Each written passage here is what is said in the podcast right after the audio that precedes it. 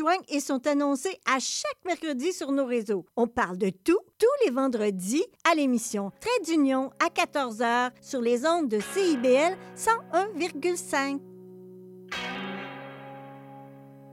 CIBL. CIBL, au cœur de la culture. Intermittent jusqu'à Wellington. Vers la rive sud, congestion depuis Turcot, euh, parce qu'on a eu un accident tout à l'heure sur la 132. Bon, ben c'est clair, tu vas être en retard. Ouais, cool. J'ai de la gym. Parce que la 132 demeure encore occupée. Il est 9 h. CIBL. 101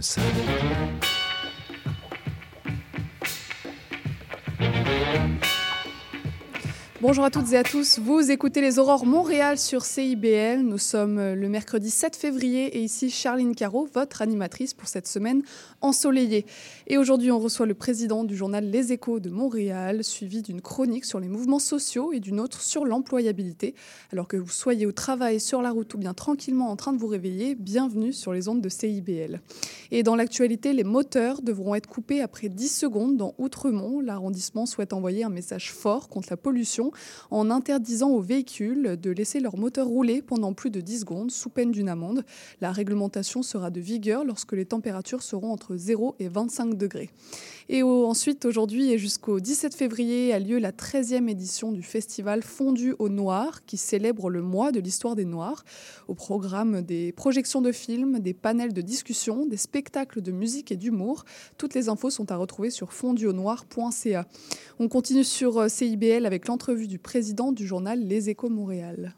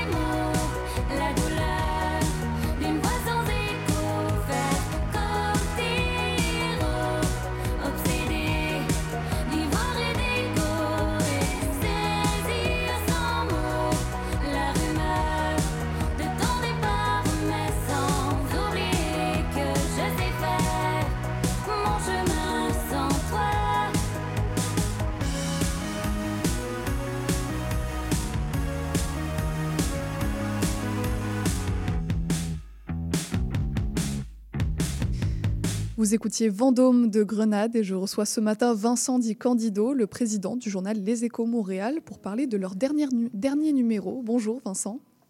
Bonjour. La une de votre numéro de janvier est donc dédiée au stade olympique, décrit comme un trésor caché. Euh, pourquoi tout d'abord faire de ce sujet la une de votre dernier numéro? Parce que ce stade-là a eu beaucoup de controverses, comme vous le savez. En fait, même actuellement, avec euh, ce qu'a annoncé la ministre concernant les rénovations, euh, il y en a qui ont pas mal de doutes. Mais moi, je pense que c'est un bijou malgré les lacunes qu'il y a. Et ce stade-là, euh, par ailleurs, il reçoit beaucoup de visiteurs chaque année. Et il s'agit de modifier certains aspects. On a eu, on a eu un exemple de vis-à-vis la sonorité qui fait défaut. Par contre, en arrangeant le- la toiture, la sonorité et d'autres aspects, c'est sûr qu'on peut attirer beaucoup d'événements majeurs. Il y a eu le cas, un exemple de la, chanteur, la chanteuse américaine Sweet qui s'est produit à Toronto, où il y a eu des revenus pendant sa période de 350 millions. Donc, je pense qu'il pourrait être rentable. De toute façon, le démolir, ça coûterait plus de 2 milliards d'après les, les chiffres qui ont été annoncés. Donc, et à mon avis, c'est un stade, malgré tout, c'est un emblème pour Montréal où tout le monde va le visiter. Et dans l'éditorial justement que vous signez, vous abordez euh, le sujet brûlant de ce stade. Euh, on a appris euh, cette semaine donc que 870 millions euh, de dollars allaient être investis euh, pour euh, la rénovation. Pour certains, comme vous dites, c'est un grand gâchis pour un complexe qui ne sert qu'à présenter quelques matchs de football et quelques compétitions de Monster Truck. Euh, quelle est l'importance de ce camp, du nom, de, de cet avis à- de démolir le stade ou en tout cas de ne pas le rénover? Bien, encore une fois, comme je l'ai dit tantôt brièvement, le- démolir, ça coûterait environ 2 milliards. Et encore une fois, ce stade-là fait partie aussi de l'événement d'Expo 67 que le monde entier l'a connu, autant cette exposition-là que le stade lui-même. Et euh, c'est un, un- c'est un endroit qui est très visité et c'est un emblème pour Montréal. C'est le seul stade de- de- qui a eu ce concept-là.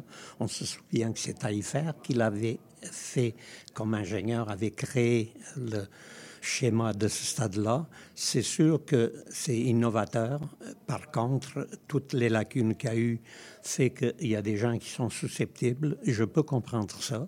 Mais d'un autre côté, je pense que là où on, où on en est, ça vaut la peine de le restaurer, le rénover tel qui a été annoncé en espérant que ça aille bien, et euh, par la suite euh, créer des événements majeurs, pas rien que vis-à-vis sportif, mais vis-à-vis euh, des spectacles, des événements semblables. Mhm. Et qui sont les personnes qui s'opposent à cette rénovation? Est-ce que c'est plutôt la société civile, des entreprises, des élus? Je pense que c'est un peu l'ensemble des citoyens. Il faut comprendre que le Québécois a toujours été craintif vis-à-vis de l'investissement euh, de beaucoup de projets. Ce n'est pas le seul projet qui conteste. Euh, par exemple, Hydro-Québec, on s'en souvient, quand ça a été créé, la baie James, il y a eu beaucoup de contestations. Pourtant, c'est un bijou qui nous appartient et qui est très important. Et moi, je, trouve que le stade olympique fait partie de notre patrimoine et il s'agit de le laisser là et de l'améliorer. Mhm. Vous finissez donc par vous positionner en disant qu'il est temps d'entamer des grands travaux euh, d'envergure. Pour vous, donc, le stade olympique est un symbole montréalais trop grand pour qu'on l'abandonne. Et au-delà du symbole, il pourrait acquérir une véritable utilité, selon vous. C'est pas simplement euh, faire un- du stade un musée, c'est aussi en faire une source de revenus pour la ville de Montréal. Absolument. Il faut que ça soit une source de revenus. On ne peut pas se permettre de perdre toujours de l'argent, sauf qu'encore une fois, les composantes pour que ça fonctionne n'étaient pas là. Maintenant, on espère, en tous les cas, avec les transformations que la ministre a suggérées, euh, qui voudraient entamer, qui ont été, commencé à être entamées d'ailleurs, on espère que ça fonctionne. Il ne faut pas oublier qu'il y a eu des matchs, entre autres, de baseball ça tirait, euh, de, de football, que ça tirait plus de 60 000 personnes. Ça veut dire qu'il y a quand même un attrait pour ce stade-là, mais dans l'état actuel, il est euh, déficitaire. Mhm, Très bien. On passe à un autre sujet, euh, un article signé, euh, euh, François Di Candido, votre fils par ailleurs. Vous faites un tour d'horizon de l'état de la ville de Montréal, donc la propreté, l'itinérance, la violence et le déneigement vous font dire qu'il est difficile de garder le sourire à Montréal. Ces problém- problématiques, elles ne sont pas nouvelles, elles, ont été développées à la suite de la pandémie. Pourquoi décider d'écrire un article maintenant sur toutes ces problématiques? Pour une raison bien simple, on a appris dernièrement, d'ailleurs par la mairesse elle-même, qu'elle veut se représenter pour un troisième mandat.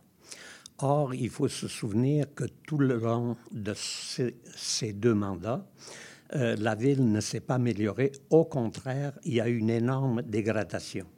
Ça suffit de penser au cône orange, le logement, la violence, le déneigement. Euh, en fait, il y a eu beaucoup de lacunes. Déjà en 2020, il faut se rappeler qu'elle n'avait pas la faveur de 51% des Montréalais et avait juste l'appui de 39% Or, elle, actuellement, c'est 53% qui sont toujours d'avis défavorable vis-à-vis de la mairesse.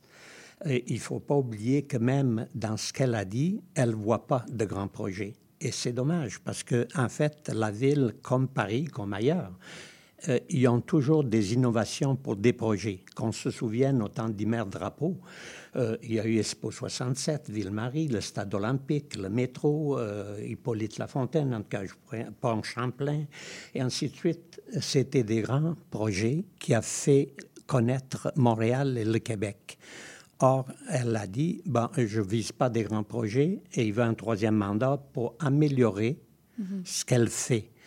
Or, je, il faut se poser la question, ça fait quand même sept ans qu'elle est là, pourquoi il n'y a pas amélioré ce qu'elle dit qu'elle veut améliorer pour un troisième mandat Est-ce que le contexte euh, économique, social, politique, sanitaire euh, de la ville et du reste du monde euh, fait que n'importe quelle administration aurait eu de toute façon des problèmes à développer le centre-ville et même à le, le préserver de toutes ces problématiques? Est-ce que la- le problème vient vraiment de l'administration Plante?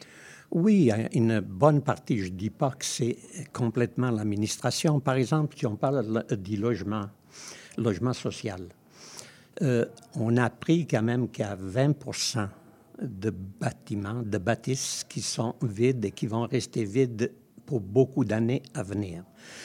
Or, je pense qu'elle doit travailler avec les gouvernements pour essayer de faire des constructions euh, logeables de ces bâtiments-là. Pas tous, mais une bonne partie. Déjà, il y en a quatre qui paraît qui pourraient se faire sans problème, des immeubles.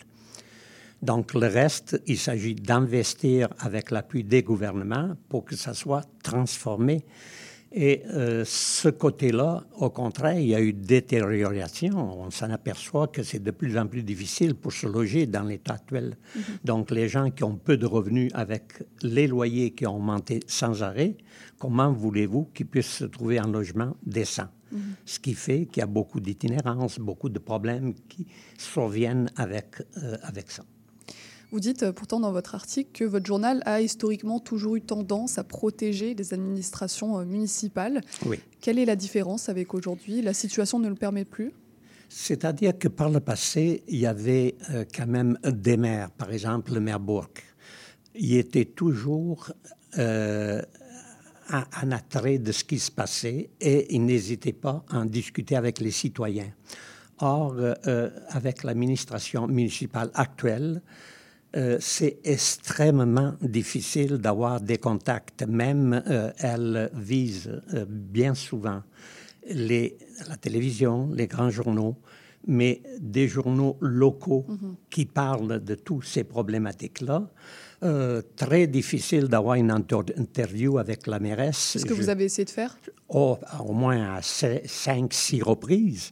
Or, auparavant, tous les maires, que ce soit Doré, Bourque, Tremblay et d'autres, ils ont toujours accepté avec enthousiasme de parler avec un journal local qui diffuse quand même, on, diffuse actuellement à 200 000 lecteurs.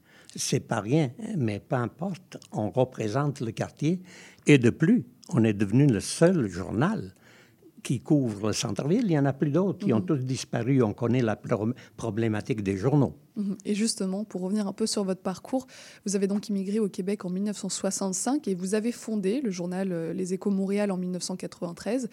Pourquoi avoir créé ce journal? Quelle était votre volonté en cré- créant un média de quartier, un média montréalais?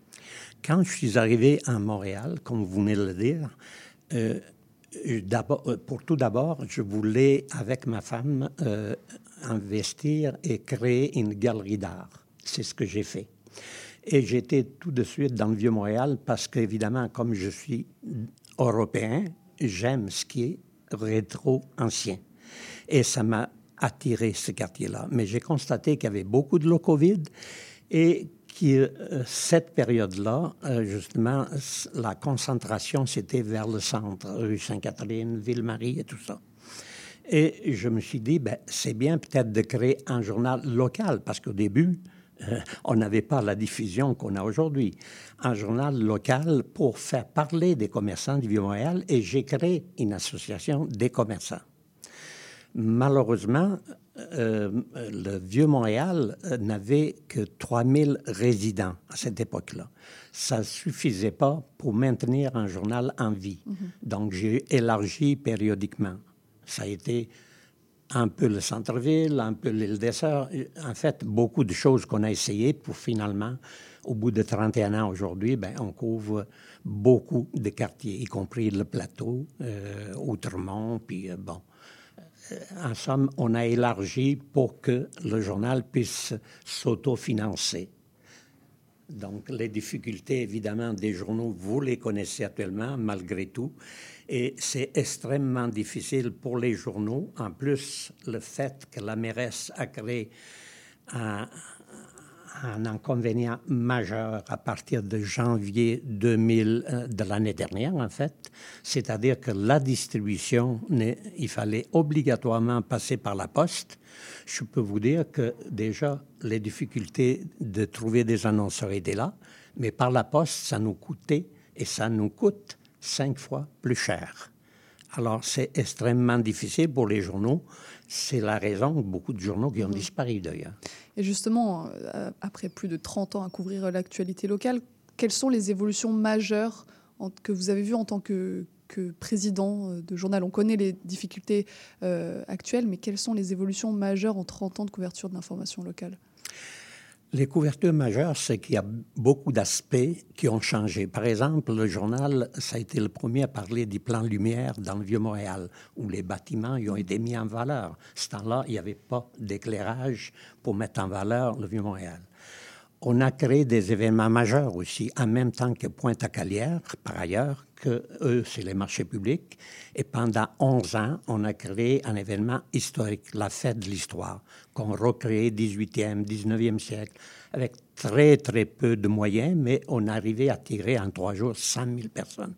Évidemment, il y a eu beaucoup d'autres choses, par exemple le patrimoine sous certains territoires qui ont instauré des immeubles comme actuellement sur la rue Notre-Dame, qu'on en avait parlé, puisqu'il y a des fondations historiques, ça n'a pas gêné malgré tout pour créer un bâtiment qui a couvert euh, ce site historique.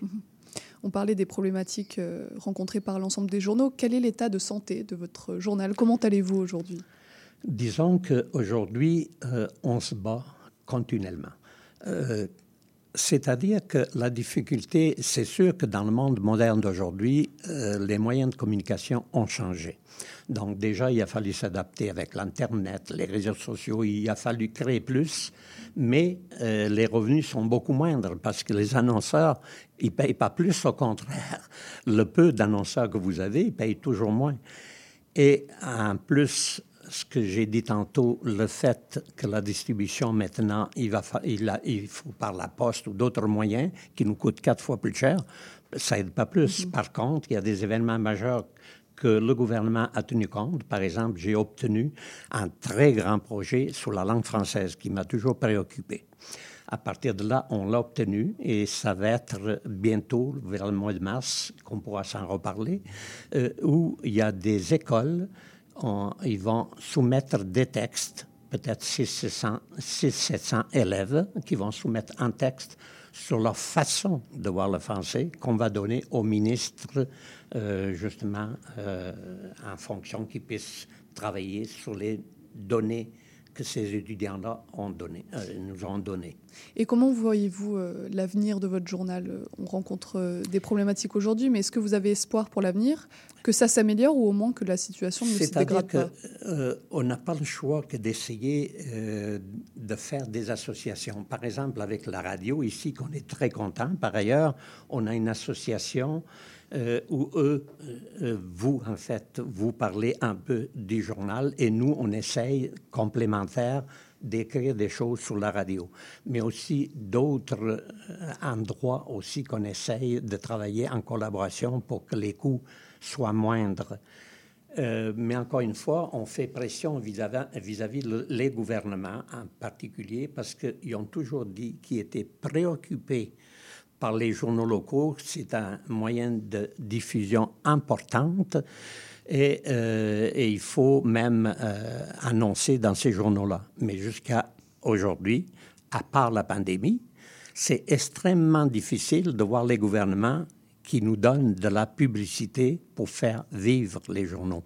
Donc, on va continuer à se battre. Je dois dire que le gouvernement fédéral, c'est pitoyable. Eux, en 31 ans, si on donnait deux, trois annonces maximum, euh, c'est tout. Malgré toutes sortes de programmes qui inventent et qui créent, même quand on fait appel à ces programmes-là, au bout de 4-5 mois, on n'a toujours pas de nouvelles.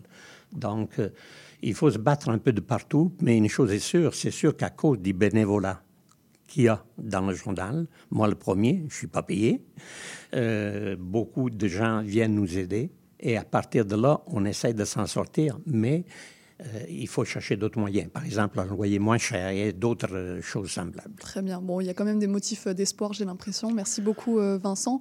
On se retrouve justement dans deux semaines pour parler euh, de la suite de l'avenir des médias et aussi de votre numéro de février qui paraîtra d'ici là. Merci beaucoup. Ben, c'est moi qui vous remercie de m'avoir reçu et félicitations. Vous êtes très bonne pour Eh ben, interviewer. écoute, vous de même. Merci beaucoup et à deux semaines. Merci. On continue sur CIBL avec une chronique sur les mouvements sociaux. Vous cherchez une activité ludique et rassembleuse? Inscrivez le Bingo Radio de CIBL à votre agenda. Chaque semaine, courez la chance de gagner 3500 dollars en prix.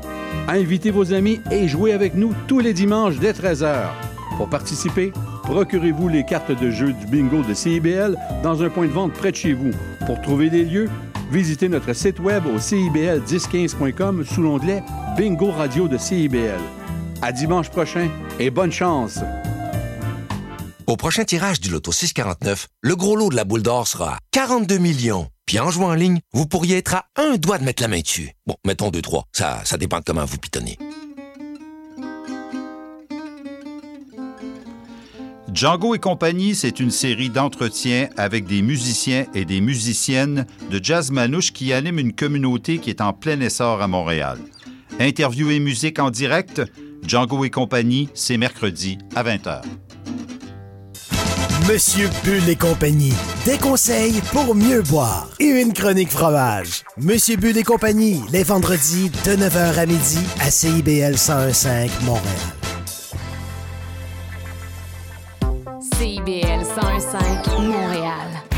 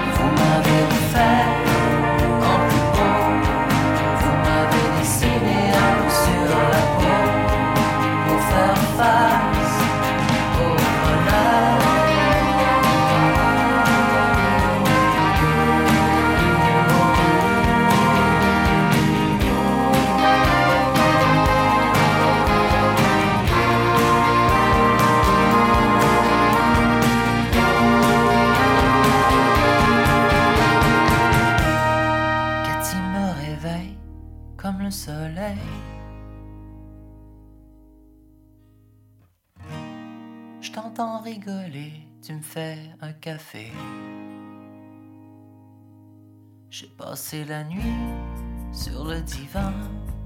Paraît que je souriais à pleines dents quand tu t'es levé, tu t'es demandé mais à quoi il rêve, mais à quoi je rêvais.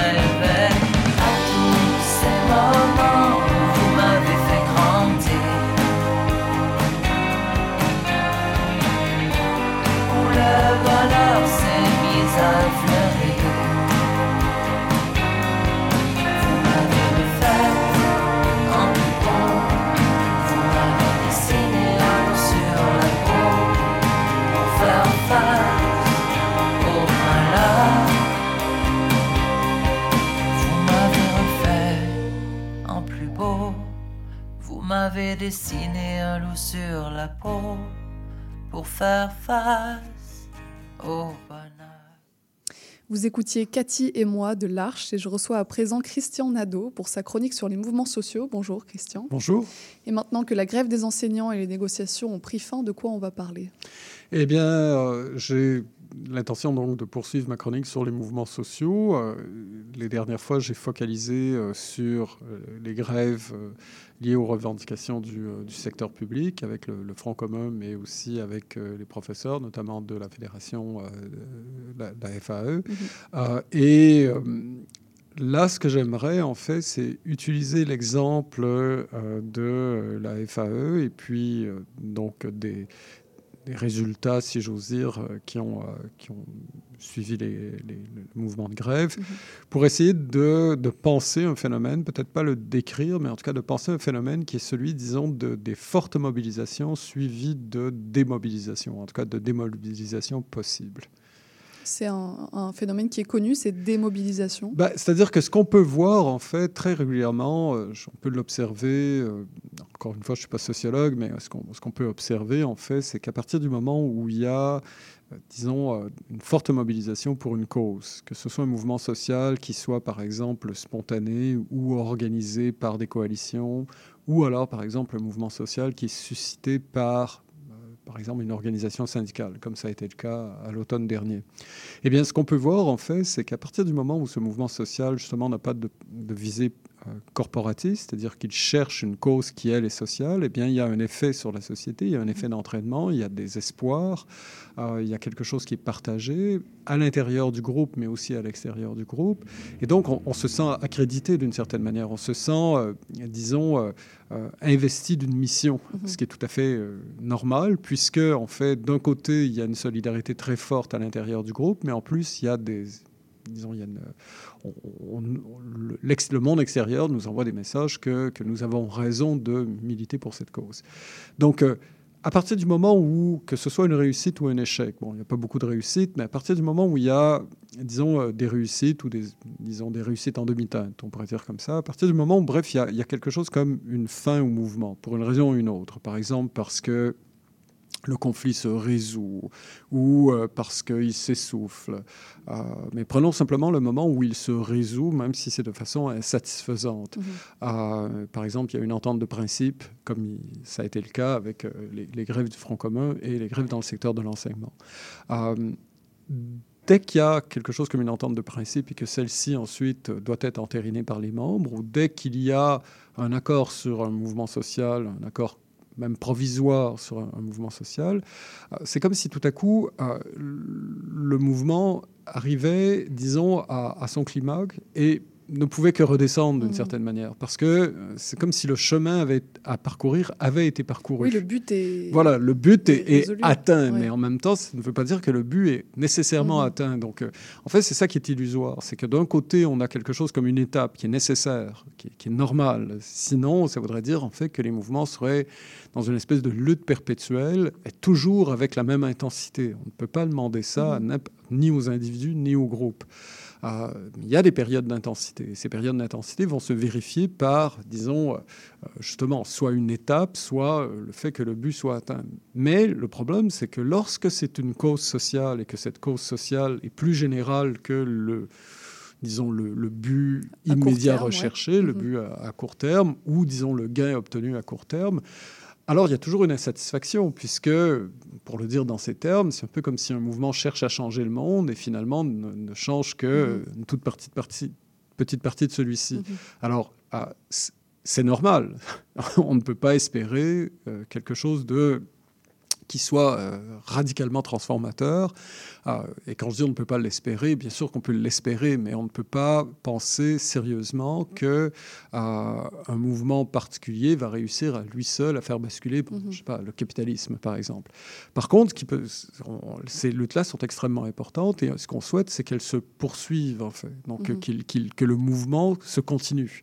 Ah, et là, c'est là où justement l'essoufflement dû à l'étape, à l'atteinte de l'objectif ou à, à ce moment où on atteint quelque chose comme une étape dans le parcours, euh, peut jouer des, disons, euh, un effet démobilisateur. Donc, Mhm. pas simplement que c'est quelque chose comme une période, disons, de stagnation ou de, de, euh, d'apathie, mais vraiment de démobilisation. Et c'est ça qui m'apparaît, en tout cas, intéressant et en même temps inquiétant, évidemment, pour l'avenir des mouvements sociaux. Parce que est-ce que une période de démobilisation veut forcément dire affaiblissement euh, du mouvement Ça peut pas être quelque chose de naturel, euh, voire de positif, euh, ces cycles de mobilisation et de Oui, démobilisation. je pense que les deux réponses sont vraies. C'est-à-dire que, je, je- encore une fois, je, je les analyse d'un point de vue, disons, assez idéalisé, conceptuel. Euh, mais bon, euh, je, je serais curieux de voir, une, disons, des, des résultats scientifiques qui, me- qui me prouveraient le contraire. Mhm. Ça serait un peu étrange. Euh, il me semble qu'il est tout à fait normal, en fait, que des mouvements euh, se mobilisent, qu'ils euh, gagnent en force, et puis ensuite euh, euh, qu'il y ait une période, disons, appelons-la, de repos. Le vrai danger n'est pas là. Au contraire, ça, c'est une bonne chose. Mhm. Et puis Sinon- c'est plus que du vrai repos, là. C'est vraiment un affaiblissement ben des, voilà, c'est ça. Mais on pourrait supposer que même si c'est un affaiblissement, il n'en demeure pas moins que ça permet, disons, à, à certains acteurs sociaux d'être, de concentrer leurs énergies ailleurs, de, euh, de pouvoir recharger leur batterie. Enfin, Mhm. voilà. Le vrai problème, en fait, c'est lorsqu'il y a une frustration. Parce que comme les objectifs sont très élevés, les, les espoirs sont très élevés, et puis le sens de la responsabilité aussi est très élevé. Donc à partir de, de là, et, je crois que c'est une bonne chose. Je pense que c'est une bonne chose, parce que sinon je ne vois pas comment il pourrait y avoir la motivation pour les agents sociaux d'intervenir et de faire le genre de sacrifices qu'ils font, comme par exemple à la FAE, quand les, les- grévistes vont, vont faire la grève Mhm. sans, sans- sans appui financier. Donc il y a un vrai sacrifice, donc il faut avoir de vraies convictions pour faire, le, pour faire ce genre de travail. Mhm. Euh, le problème après, c'est bien sûr, c'est que euh, les exigences étant très élevées, bah, la déception est d'autant plus amère. Donc, en plus il y a mobilisation, plus il y a démobilisation. Plus il y a risque de démobilisation. Mhm. Donc, euh, alors après, on pourrait me dire, est-ce que tu es en train de dire, Christian, donc qu'il doit avoir une mobilisation, euh, disons, euh, réservée Euh, Non, je crois pas. Je crois qu'il y a des moments où il est absolument nécessaire qu'il y ait vraiment des énergies qui soient euh, mobilisées et ça suppose un mouvement euh, vraiment très fort, très exigeant. Euh, mais le coût n'est pas simplement au moment. C'est ça que je crois le, cœur de mon propos, c'est que le coût, en fait, pour le mouvement social n'est pas simplement au moment de la mobilisation, avec toutes les énergies que ça leur requiert, mais dans les, disons, l'après-coup, si j'ose dire, le, fait que euh, un groupe va se retrouver dans une situation où il perd un peu ses repères parce que tout à coup, l'objectif qui l'anime façon très forte dans les dernières semaines ou dans les derniers mois, semble s'éloigner ou semble disparaître, un peu comme si c'était une défaite. Mhm. Donc la défaite, c'est pas simplement quelque chose, ou en tout cas, ou même un gain, on pourrait avoir le même phénomène avec un gain, euh, se crée quelque chose comme une certaine, euh, disons, de déception. Alors évidemment, plus, plus le, moins le gain est important, plus la défaite est, est forte, plus cet effet de mobilisation risque de se faire sentir. Et il va se faire ressentir à plusieurs égards, à mon avis. Il va se faire ressentir entre les membres. Les membres vont finir par être méfiants les uns à l'égard des autres. Les mouvements sociaux, par exemple, les mouvements syndicaux vont finir par être méfiants à l'égard des autres. Ça, c'est quelque chose qui, moi, m'apparaît particulièrement vrai au Québec avec le cadre syndical qui est le nôtre. Et enfin, évidemment, il y a aussi une grande méfiance, par exemple, à l'égard du gouvernement, ça peut être par l'égard à un employeur, mais lorsque on est dans une mobilisation sociale qui vise en définitive des ressources qui proviennent de l'État, alors il y a une défiance à l'égard de l'État, ce qui, disons, qui crée aussi un, un- un malaise démocratique en fait. Et dans le cadre de la FAE, est-ce qu'on peut déjà observer les résultats euh, post euh, En ce moment, objectif atteint N- En ce moment, non, mais je pense que si, disons, nous disposions d'une espèce de radiographie sociale, on verrait d'emblée, ne serait-ce que par les votes, hein, les, les- les votes montrent qu'il y a une nette insatisfaction par rapport à, à ce qui a été négocié. Et puis même la présidente Mélanie Hubert dit Elle- qu'elle n'est pas satisfaite Voilà, de ce qui a été voilà. signé. Donc, euh, le- bah, en fait, ce qu'elle dit, c'est qu'elle voit bien que ce n'est pas optimal. Mhm. Elle, elle essaie de défendre ce qu'ils ont proposé à Ouais. leurs membres, mais en même temps, elle voit bien, elle est bien obligée de prendre en cause que euh, la- une grande partie des, des organisations syndicales, une grande partie des les votes qui ont, qui ont qui ont passé, ont, passé de justesse. Donc on voit bien qu'il y a une grande insatisfaction. Euh, là, le problème, c'est que est-ce que la méfiance va être uniquement à l'intérieur de l'organisation, c'est-à-dire à l'égard de, par exemple, de l'exécutif actuel, ou est-ce que la méfiance risque d'être à l'égard du mouvement syndical lui-même? Mhm. Donc, qu'il y ait une méfiance à l'égard de l'organisation ou, par exemple, euh, à l'égard du gouvernement, c'est une chose. Le problème quand, vient quand la méfiance se fait de façon plus fondamentale, quand des gens disent bah, Moi, j'y ai cru et maintenant, je n'y crois Mhm. plus. L'action donc, ne sert plus à Voilà, rien. l'action ne sert à rien. Euh, et là on, a, là, on a un très sérieux problème. Et pourquoi la défiance, elle ne, elle ne va pas vers le gouvernement qui pourrait être tenu responsable de ces négociations qui se sont mal passées? Elle, elle peut aller dans ce sens, tout dépend de la teneur du débat public. Mhm. Euh, lorsque, par exemple, on lit dans les médias que, euh, que voulez-vous, le gouvernement ne pouvait pas offrir davantage de professeurs puisqu'ils ne sont pas là. En même temps, ce qu'on ne dit pas, c'est que euh, si on n'offre pas des conditions de travail intéressantes, ben, il est évident que voilà, c'est un espèce de, de cercle vicieux. Mhm. Personne ne va se présenter pour faire un travail que le, reconnaît, que le gouvernement lui-même ne reconnaît pas à sa Mhm. juste valeur. Alors, est-ce qu'on peut, on pouvait s'attendre à une telle fin pour la FAE Euh, Pendant la mobilisation, on, a vu l'effet contraire. C'était une mobilisation de masse historique, mais euh, avec au final un objectif qui n'était pas celui euh, qui était affiché. Euh, est-ce qu'on pouvait s'attendre à cela? Oui. On pouvait s'attendre, on pouvait s'attendre à ce qu'il y ait des insatisfactions, puisque Mhm. les, at- les attentes, encore une fois, étaient très élevées. Le vrai problème, me semble-t-il, est plutôt dans, au sein de la population. Est-ce que la population voit la question soulevée par la FAE, par les membres de la FAE, comme une, une question qui les concerne eux ou qui nous concerne nous? Mhm. Si la population vraiment ne veut pas simplement voir son travail comme un appui à la cause des, des syndiqués de la FAE, mais un appui à la cause de l'éducation publique, alors là, on, on peut avoir peut-être un espoir que le relais soit pris par des organisations militantes au sein de la société et par, disons, le, dans le débat social dans son ensemble. Mhm. Euh, pour le moment, je, je- je- je demeure sceptique, mais c'est ce que j'espère quand même. C'est ce que Mhm. j'espère quand même. Maintenant, je pense que pour ce qui est de, des, des militantes de la FAE, ce qu'il va falloir voir, c'est la manière en fait dont elles, elles travaillent de l'intérieur. C'est-à-dire, est-ce que le débat va continuer?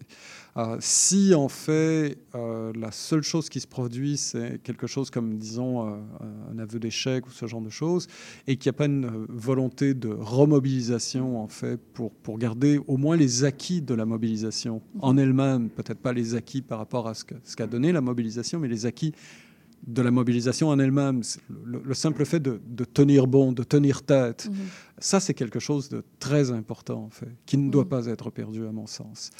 Et autre chose, on aurait pu aussi croire que la FAE ressortirait euh, renforcée de toute cette mobilisation autour d'elle, mais au final, c'est presque l'effet contraire. Au moyen terme, elle aura presque souffert de cette mobilisation et de cette démobilisation. Peut-être, peut-être, mais euh, je ne suis pas sûr que je serais, le, disons, euh, je ne me ferai pas celui qui va blâmer l'exécutif, en Mhm. fait, euh, dans, dans- dans les circonstances. euh, De après, la FAE. De la FAE.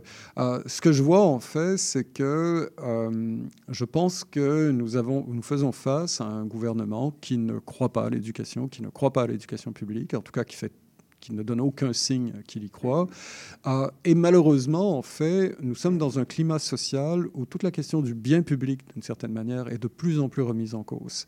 Et dès lors, en fait, il devient difficile de... Il y a certes un appui d'une partie de la population, quand même considérable, à l'égard des causes revendiquées par euh, les militantes de la FAE, mais il n'en demeure pas moins aussi qu'il y a une forme d'apathie politique qui, laisse faire une forme de démantèlement de, de l'État social, en fait. Et ce, depuis très longtemps, en fait. Donc le, le vrai problème, le vrai travail de reconstruction, il est là, c'est-à-dire dans la, la- la reconstruction d'un État social qui bientôt euh, n'en aura même plus, euh, plus le nom, en fait. Mhm. Donc, euh, on, le voit, on le voit dans le secteur de la santé, on le voit dans le secteur de l'éducation, on le voit dans le, le secteur du logement, et ainsi de suite. Bon, donc affaire à suivre. Merci beaucoup. euh, Malheureusement, Christian. oui, encore beaucoup de, de, de suite pour ce genre de choses. Eh ben, ça tombe bien parce qu'on se retrouve dans deux semaines pour une nouvelle analyse. Merci beaucoup. Merci. Et puis à bientôt.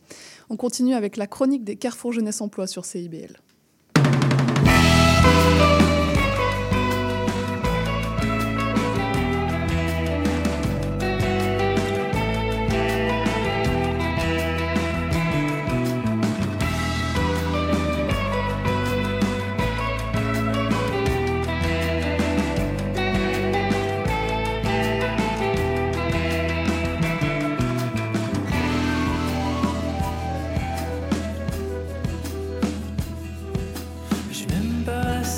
Le record fuyant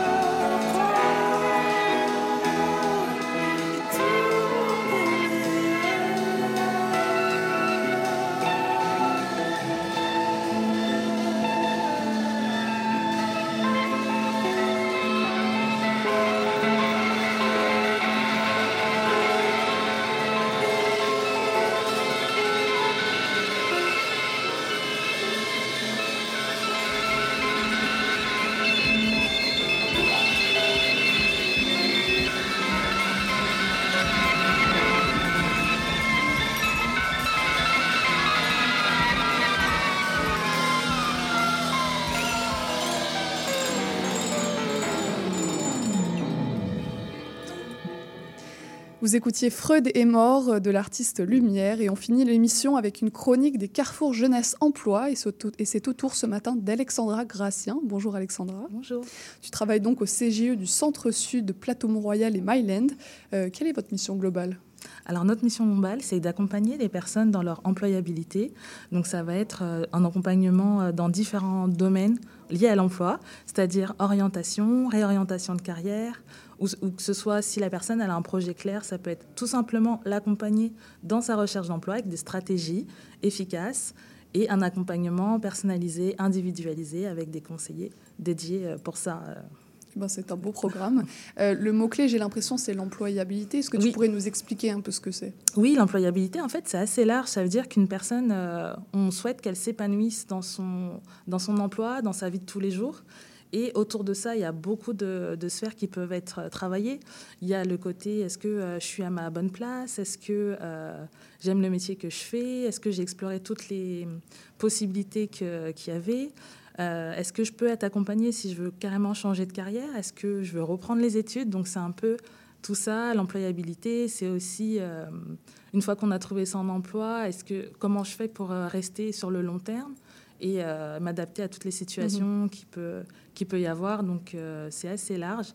Il y a aussi des projets aussi à côté qu'on peut faire pour apprendre des nouvelles compétences et et toujours apprendre. Donc Mhm. euh, c'est ça l'employabilité. Et qui sont les personnes que vous aidez à être euh, employées? Euh, Oui. j'ai vu, Donc c'est de 18 à 35 ans, donc globalement c'est les jeunes, c'est ça? Oui, en fait, le CGE, c'est de 16 à 35, mais il y a différents programmes. Mhm. Donc le programme dont je vais vous parler tout à l'heure, c'est spécifiquement 18-35 ans, mais nous, on peut aider une clientèle qui a entre 16 et 35 pour la partie CGE. Mhm.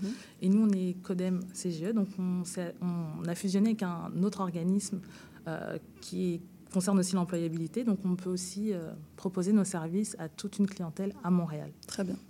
Et donc, en effet, tu nous parles aujourd'hui du programme de formation pour les artistes visuels. Est-ce que tu pourrais nous expliquer un peu en quoi ça consiste? Oui, tout à fait.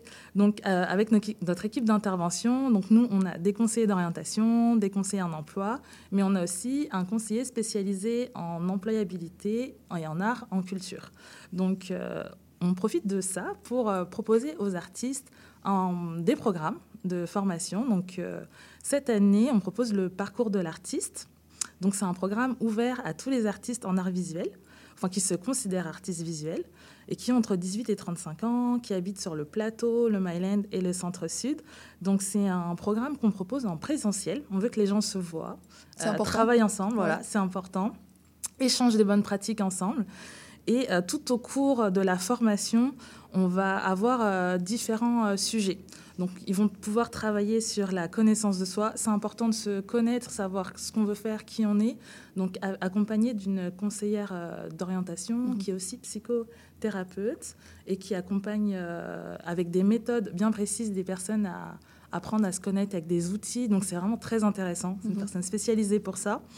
On a aussi une, euh, une partie qui va parler sur la création de sa démarche artistique. C'est pas évident de faire ça de son côté tout seul. Mhm. Donc il y a un formateur qui est aussi spécialisé dedans qui va pouvoir les accompagner.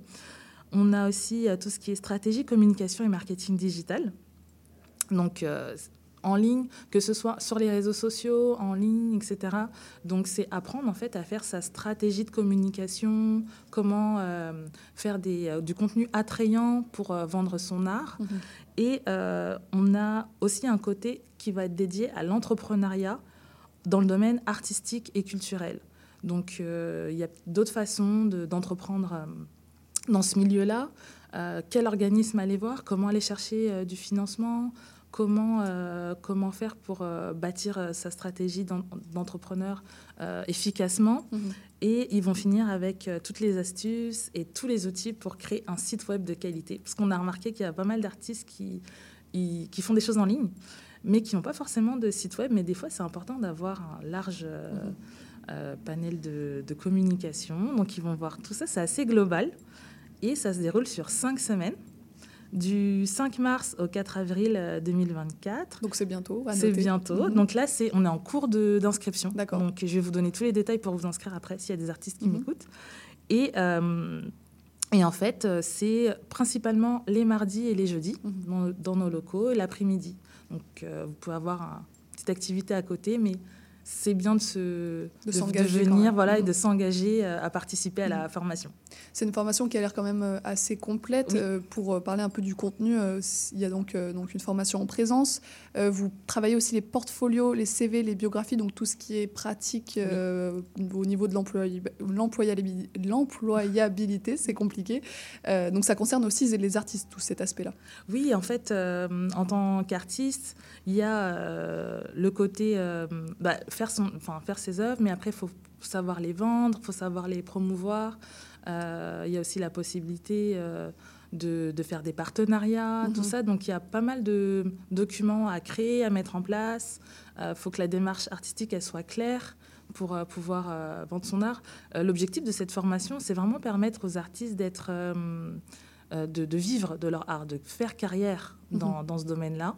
Euh, même s'ils ont peut-être un travail à côté ou, ou quoi que ce soit, ou faire carrière à 100%. Mhm. Nous, le but, c'est que ce soit, qu'ils soient épanouis dans ça et qu'ils quand même gagnent de l'argent grâce à, à leur activité artistique et qu'ils soient autonomes euh, pour tout ça. Mhm. Euh, une chose que je peux rajouter, c'est que à l'issue de la formation, euh, une personne qui, qui est en contact avec notre conseiller spécialisé euh, pourra continuer en fait à être accompagnée par euh, notre conseiller parce que euh, la- en soi la formation il n'y a pas, pas une finalité ils peuvent vraiment continuer à, à bénéficier de nos services tout au long euh, du processus. Mhm. D'accord, donc il y a un euh, accompagnement il y a un personnalisé accompagnement, aussi. Voilà, Ouais. personnalisé. Donc c'est sûr que les formations se feront en groupe, mais à côté, ils pourront vraiment prendre des rendez-vous individuels Mhm.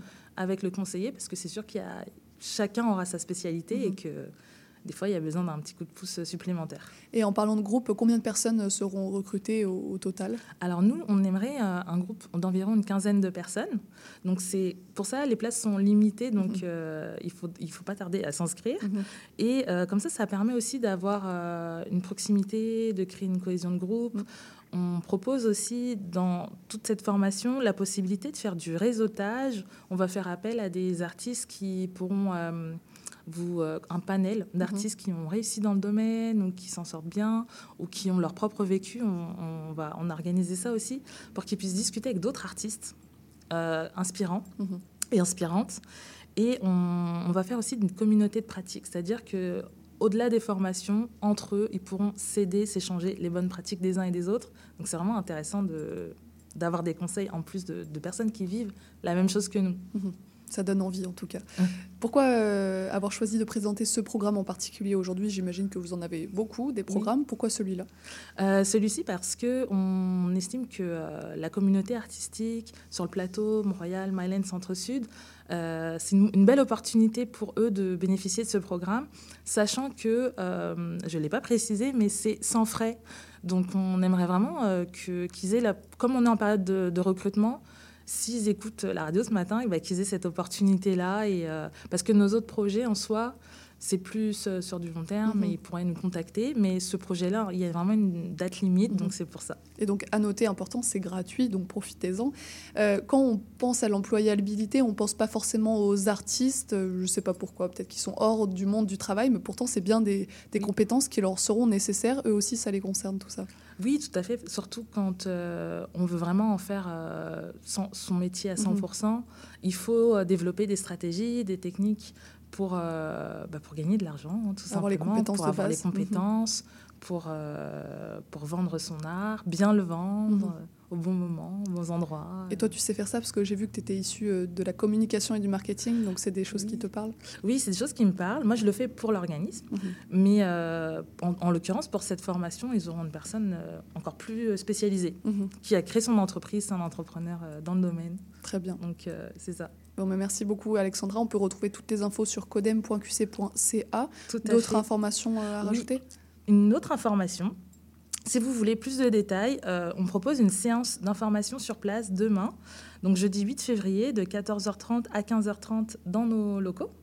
Euh, et là, de vive voix, encore, je pourrais euh, plus vous expliquer comment ça se passe et toutes les démarches à, à faire pour s'inscrire. Et je pourrais même vous aider à, à remplir votre formulaire d'inscription. Très bien. Eh ben, merci beaucoup, Alexandra, pour toutes ces infos et puis bonne euh, formation euh, le 5 mars. Merci beaucoup. À bientôt. On continue sur CIBL avec la clôture de l'émission et le programme de demain.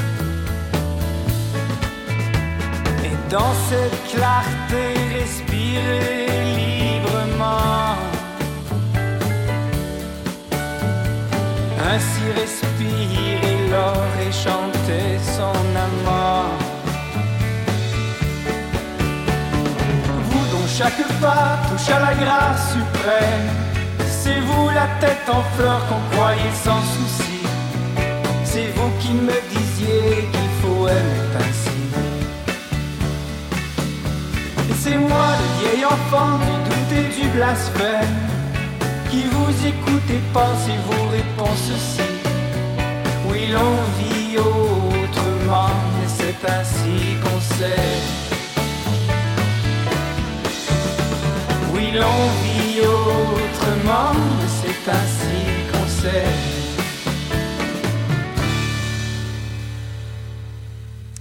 C'était Te voir le plus possible de Jessie Mouret. Et pour nous, l'émission d'aujourd'hui touche déjà à sa fin. Je remercie nos invités du jour et nos chroniqueurs d'être passés à l'émission, ainsi que Maurice Bolduc pour la mise en onde et les choix musicaux. Demain, on reçoit la Ligue d'impro de Montréal, suivie de Oxfam Québec, pour parler de leur dernier rapport sur les inégalités mondiales. Et sans oublier une petite chronique sur les expositions muséales du moment, très important. Alors restez branchés sur CIBL pour suivre ce beau programme. Et puis n'oubliez pas que l'émission est également disponible en balado sur les plateformes, de sur les plateformes que notre site web. C'était Charline Caro sur CIBL. Je vous remercie pour votre écoute et je vous dis à demain pour une prochaine émission.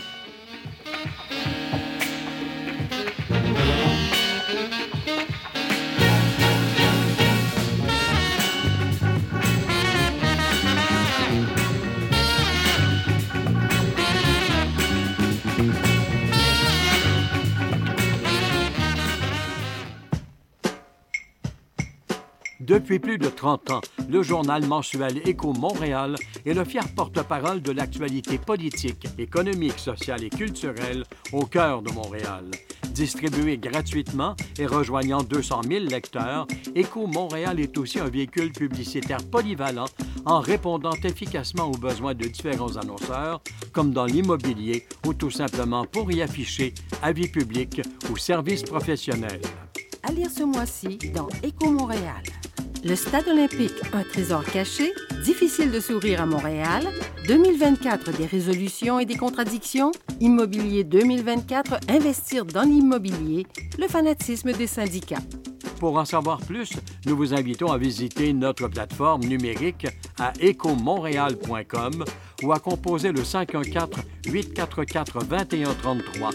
514-844-2133. Tout sur la littérature. Cette forme-là parlait d'une certaine manière du fond que je voulais explorer. Et ça va générer chez lui une réelle angoisse. Une série nouvelle qui s'appelle Le Projet P. Le personnage de Marion, par exemple, c'est beaucoup défini à travers ce qu'elle peut faire pour les autres ou ce qu'elle représente aux yeux des autres. Avec Linda Dion et Mike Seviano. Jeudi 18h, rediffusion mardi 11h30. CIBL, au cœur de la littérature. Intention Inc., c'est la célébration de l'entrepreneuriat sous toutes ses formes. Sophia Zito et moi-même, François Morin, allons à la rencontre des secrets les mieux gardés du Québec les jeudis de midi à 13h. La devise qui nous soutient n'est plus Québec, je me souviens. On va hurler et déconner pour dénoncer la société avec nous. Souvent ça dégénère. S'en passe des affaires. Sous le signe des moustiquaires, on a Les Trois Moustiquaires, mercredi 17h sur les ondes de CIBL.